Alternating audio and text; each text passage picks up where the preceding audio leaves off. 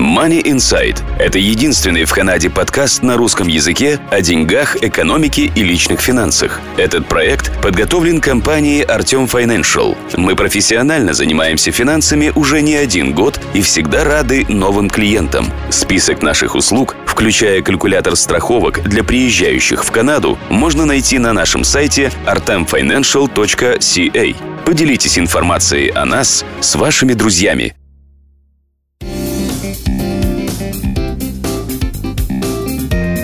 Здравствуйте, компания Артем Financial и я, Марина Буланцева, приветствуем всех слушателей Money Insight, подкаста о деньгах и финансах.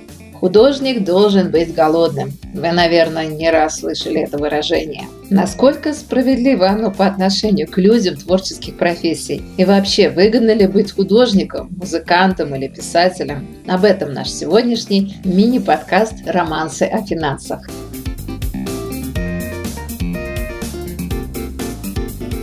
Музыканты, собирающие тысячные аудитории. Писатели, чьи книги расходятся миллионными тиражами. Кто они?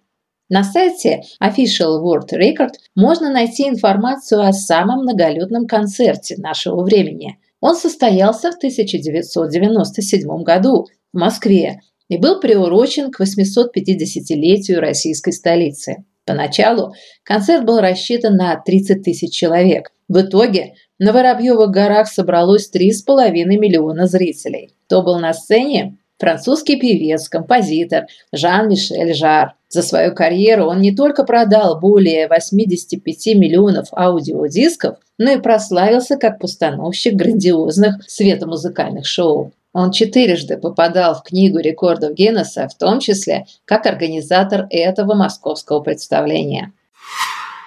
Талантом на хлеб не заработаешь. Именно эта фраза из какой-то старой комедии приходит на ум, когда читаешь об изобретательности некоторых представителей творческих профессий. Чтобы прославиться, оказывается, не обязательно играть сложную музыку, достаточно собрать уникальную коллекцию барабанов, колокольчиков, тарелок, других ударных инструментов и устроить импровизированный концерт. Эта идея пришла в голову американскому музыканту Марка Температа – в итоге за несколько лет собирательства его ударная установка разрослась до 813 инструментов. Вес этой махины более 2,5 тонн, а для того, чтобы продемонстрировать звучание каждого инструмента, музыканту требуется более часа. Концерты проходят в одной из церквей города Лейквилл, штат Нью-Йорк. Знатоки утверждают, что аналогов коллекции Марка Температа в мире не существует. В музыке, как и в других видах искусства, огромное разнообразие стилей. Особенно это касается современной музыки. Но, да простят меня коллеги, если оценивать финансовую успешность представителей разных стилей, то на финансовой вершине окажутся рок-музыканты. Сайт Mac Today посчитал деньги у них в карманах и выяснил, что самый богатый среди рокеров – Пол Маккартни чей капитал по состоянию на 2021 год составил 1 миллиард 200 миллионов долларов. Следом с большим разрывом идут Бона, лид-вокалист YouTube с 700 миллионами долларов, и Джимми Баффет с 600 миллионами долларов. Не путать с миллиардером Уорреном Баффетом. Баффету-музыканту деньги приносит не только музыка, но также его ресторанный бизнес и писательство. Все остальные рок-знаменитости, чьи имена у всех на слуху, включая Брюса Спрингстина, Элтона Джона, Джона Бонжови, Стинга, догнать финансовых лидеров вряд ли смогут. Сайт Look at Me со ссылкой на интернет-издание Art Info опубликовал список богатейших живописцев и скульпторов. Вот их имена. Дэмьен Херст, богатейший художник современности – он живет в Великобритании. Центральная идея творчества – демонстрация смерти в различных ее проявлениях. Как вам, к примеру, скульптура в виде черепа, инкрустированного бриллиантами?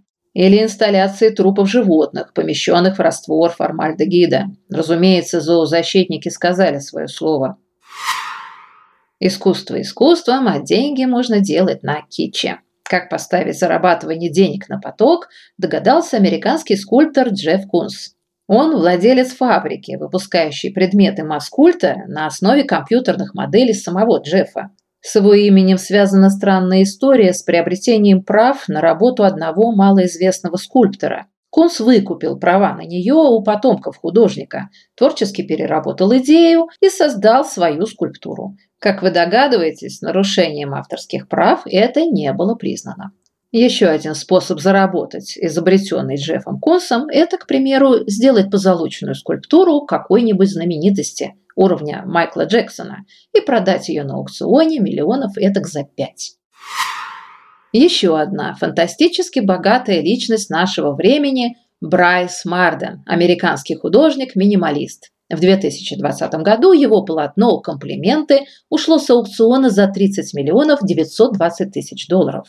Это диптих. Сайт Art.info описывает его так. Левая часть – прямоугольник оранжевого цвета, правая – темно-синего.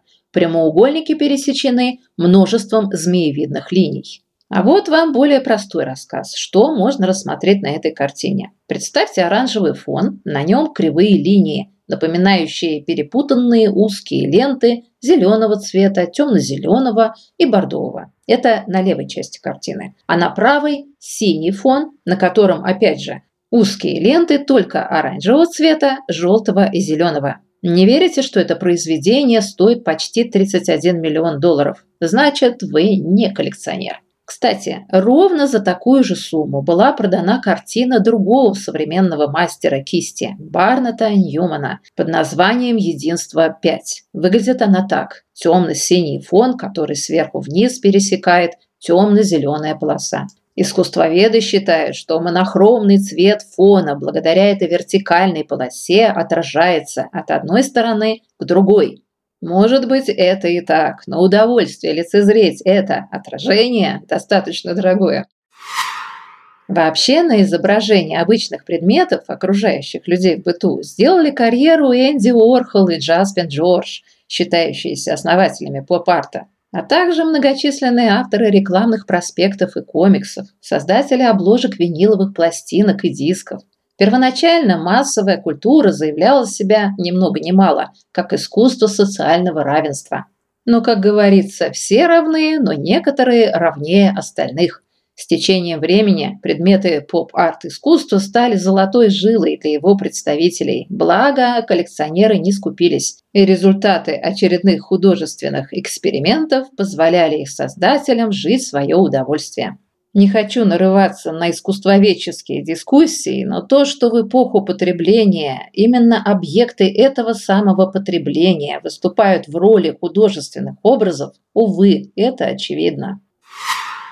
А что с писательством? Если предложить вам назвать самого высокооплачиваемого писателя современности, предполагая, что вы не ошибетесь. Да, это Джоан Роулин. Свой миллиард долларов, по утверждению журнала «Эль», она заработала сама, причем исключительно своим литературным талантом. Роулин не только автор популярнейшей истории о Гарри Поттере, но и одна из самых влиятельных женщин Британии. Следом за автором волшебных приключений по уровню доходов идет создательница так называемых любовных романов Даниэла Стил. За ней Сидни Шелдон. Родители его матери, к слову, эмигрировали в Америку из Одессы. Стивен Кинг – национальное достояние Америки, и автор детективов и триллеров Джеймс Паттерсон. На основании этого рейтинга популярности писателя рискну сделать вывод. Бумага не только стерпит любовные страсти и кровожадные истории, но и обеспечит сочинителю регулярное пополнение банковского счета. Хотя до популярности Агаты Кристи, чьи книги были изданы тиражом более 4 миллиардов экземпляров, нашим современникам пока далеко. Перефразируя известную фразу, можно сказать, каждый из нас – творец своего счастья. Только одни творят, а другие вытворяют. Способов же притворить идеи в жизнь множество. Главное – поверить самому в свою гениальность, а убедить других – дело техники. Словом, дерзайте, и удача будет на вашей стороне. До встречи!